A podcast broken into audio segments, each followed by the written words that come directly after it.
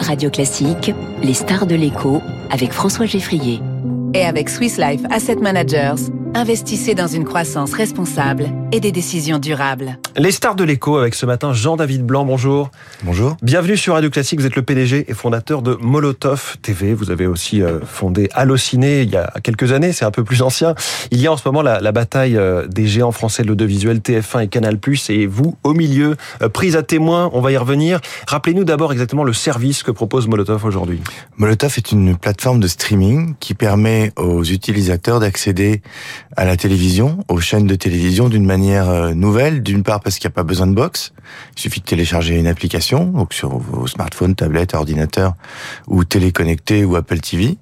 Et une fois que vous êtes logué sur votre sur, sur l'application, vous avez accès à l'ensemble de l'offre de la télévision d'une manière originale puisqu'elle permet de voir euh, qu'est-ce qui passe à la télévision, de faire des tris dans les contenus, de de, de choisir euh, de regarder des pièces de théâtre, des concerts classiques, des films euh, ou des séries. On peut regarder en direct, on peut aussi revenir un petit peu en arrière si on prend une option payante. c'est aussi ça qui est, qui est assez innovant. On peut aussi enregistrer ses programmes à l'avance. Mm. On peut dire tiens j'adore les, les films avec Sean Connery et je vois tous les films qui passent sur l'ensemble des chaînes de la télévision avec avec l'acteur. C'est vrai sur un réalisateur, un chef d'orchestre orchestre euh, ou euh, un concert. Enfin voilà. Est-ce que vous êtes rentable aujourd'hui? Pas encore, mais on se dirige rapidement vers la rentabilité. Créé en 2016 hein, avec euh, Pierre Lescure à vos côtés, ancien patron de Canal+. Comment sont vos relations historiquement avec les chaînes? Euh, elles sont bonnes d'une manière générale. Il est vrai que quand les chaînes ont réalisé que il y avait un, un, un, un tsunami qui arrivait, qui s'appelle le streaming, elles se sont posées des questions en se disant et nous, qu'est-ce qu'on va devenir là-dedans? Donc ce sont des, ce sont des, des questionnements légitimes. Euh, les relations qu'on a avec les chaînes, on a les mêmes qu'avec n'importe quel autre distributeur. Alors pour les auditeurs, il faut comprendre la différence entre une chaîne et un distributeur. Une chaîne, c'est une, une, c'est un contenu finalement. C'est ça, une société, une société qui, qui, qui agrège des programmes et qui, sous le, sous, le nom d'une marque, alors euh, TF1, France 2, M6, etc., euh, euh, diffuse des programmes. Un distributeur, c'est le point d'accès, un peu comme dans la grande distribution. Hein, c'est là où, où l'utilisateur va aller chercher, accéder, à accéder à, à, ces programmes. Alors ça peut être soit chez un opérateur télécom, comme Orange, comme Free, ou au travers d'une plateforme de distribution comme Molotov. Sauf que en ce moment, depuis quelques mois déjà, Molotov ne permettent plus de, de regarder TF1 gratuitement. Qu'est-ce qui se passe et pourquoi? Nous avons dès le départ voulu euh, maintenir la gratuité des chaînes dites gratuites de la TNT. Il faut pas oublier que les chaînes gratuites ont signé des conventions de, de, de, de avec le CSA, enfin l'Arcom aujourd'hui, mmh. euh, consistant à, à, à, être diffusées et accessibles gratuitement. Euh, euh, et nous avons voulu sur Internet faire exactement la même chose, c'est-à-dire que les chaînes gratuites le restent. Et ça a été une, une longue bataille puisque les les, les, les chaînes euh, nous ont posé des conditions qui fait que il n'a plus été possible de, de, de laisser l'accès gratuit aux, aux, chaînes de télévision sur Internet. Alors justement, c'est l'actualité du moment. Depuis vendredi euh, matin, les abonnés Canal+ ne peuvent plus regarder TF1 euh, sur leur boîtier Canal+, ce qui occasionne d'ailleurs une petite perte d'audience pour TF1. Canal+ reproche à TF1 de lui demander trop d'argent pour la diffusion de, de ces chaînes qui sont gratuites par ailleurs. Si je vous suis, c'est plutôt Canal+ qui aurait raison dans cette affaire. TF1 est gratuit, doit le rester. Alors, on a, il n'y a pas que des problèmes d'argent, il y a aussi des problèmes euh, techniques avec la notion de app to app. Enfin, ils, ils, veulent mmh. obliger. Euh, enfin, il y a un certain nombre de conditions qui, qui, qui font que euh, Canal Plus a, a, a, interrompu les programmes et, notamment son contrat avec. mais c'est une négociation, c'est un bras de fer pour une négociation qui avait quand même une petite histoire d'argent derrière. Oui, mais je crois que c'est un problème de fond en fait. C'est pas tant un sujet Canal TF1, Molotov TF1.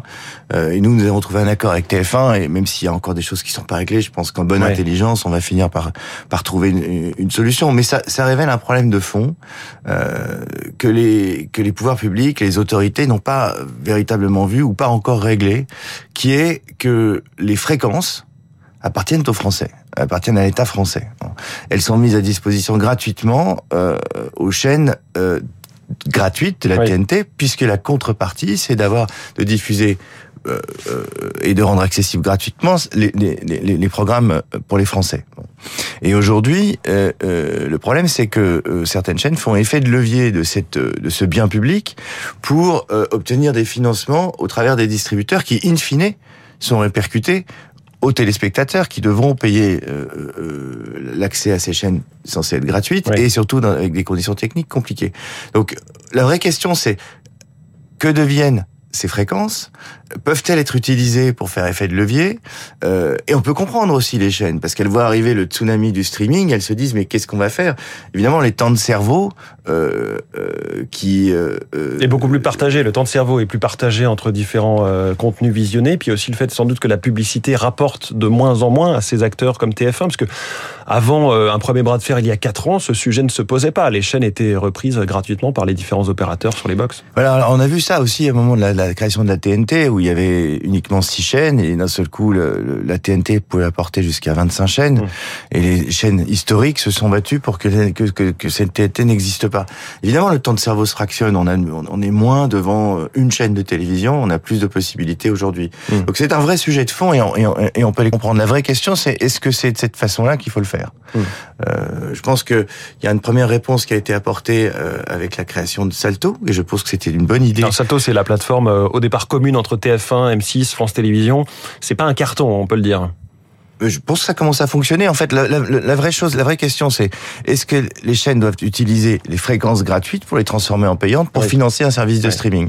Alors, il y a le contexte évidemment. Euh, deux jours d'audition hier et avant-hier euh, devant l'autorité de la concurrence pour que TF1 et M6 mettent en avant et, fassent la promotion de leur projet de mariage, qui pour l'instant semble assez assez peu assez peu assez assez mal engagé finalement. Qu'est-ce que vous pensez tout cela? Est-ce que une fusion TF1 M6 serait néfaste pour l'écosystème du divertissement euh, au global. Moi, j'ai jamais été contre euh, l'idée de l'apparition d'un acteur fort euh, dans l'audiovisuel français je pense qu'il faut pas mélanger les choses. Il faut que les fréquences, je le répète, euh, euh, euh dont elles bénéficient, doivent être protégées parce qu'elles appartiennent aux Français.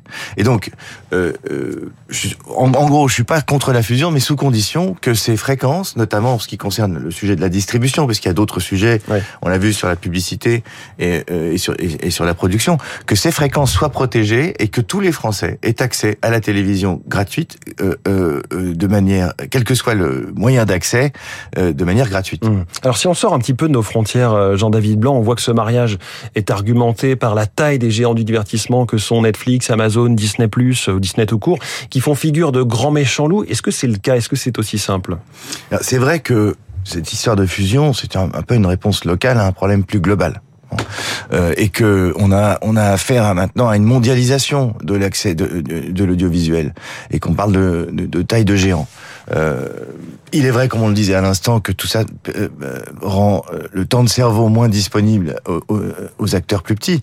Mais la, la, vraie question est quelle est la stratégie que des groupes d'audiovisuels puissants peuvent avoir de manière à sortir des frontières? Ce que je trouve formidable dans ce qui a été fait avec la mondialisation, c'est que le, la culture voyage. Regardez Netflix, ils ont ils ont fait voyager des séries télévision espagnoles ou coréennes dans le monde ou même françaises dans le monde entier. Et ça, c'est génial. Ça ça ça, ça réduit l'hégémonie américaine. Euh, euh, en faisant voyager d'autres cultures. Hum. Et je vais vous parler d'hégémonie américaine. Vous avez été vous-même racheté par un acteur américain il y a quelques mois. Dans quel but? Quelle est sa stratégie?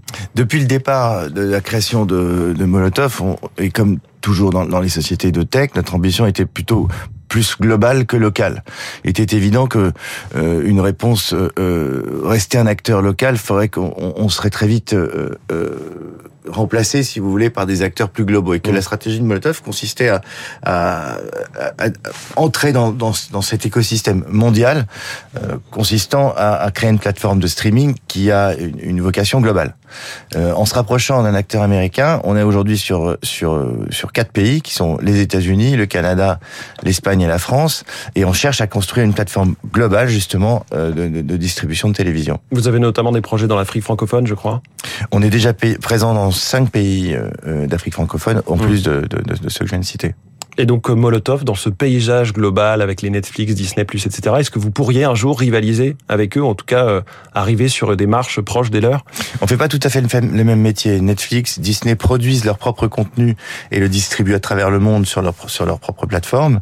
Euh, Molotov a comme ambition d'agréger des services euh, d'éditeurs hmm. plus petits, locaux le plus souvent, et d'offrir une une, une expérience équivalente à celle d'un Netflix ou celle d'un Disney. Mais est-ce qu'un jour il y aura un bouton sur les télécommandes de Molotov, comme il y a aujourd'hui de plus en plus des boutons Netflix ou Disney+. C'est déjà le cas avec certains téléviseurs. Juste un mot, vous aviez lancé la rubrique Molotov pour l'école au moment des confinements. Quel avenir pour ce type de service?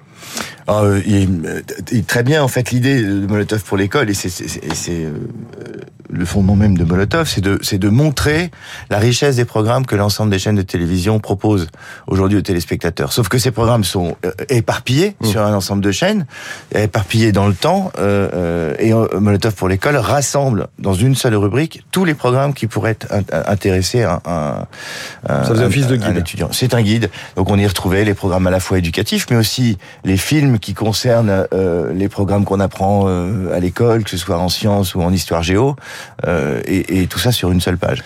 Jean-David Blanc, merci beaucoup, PDG, fondateur de Molotov, notre star de l'écho ce matin. Il est 7h23, la nécessaire mais impossible réforme des retraites, c'est l'info politique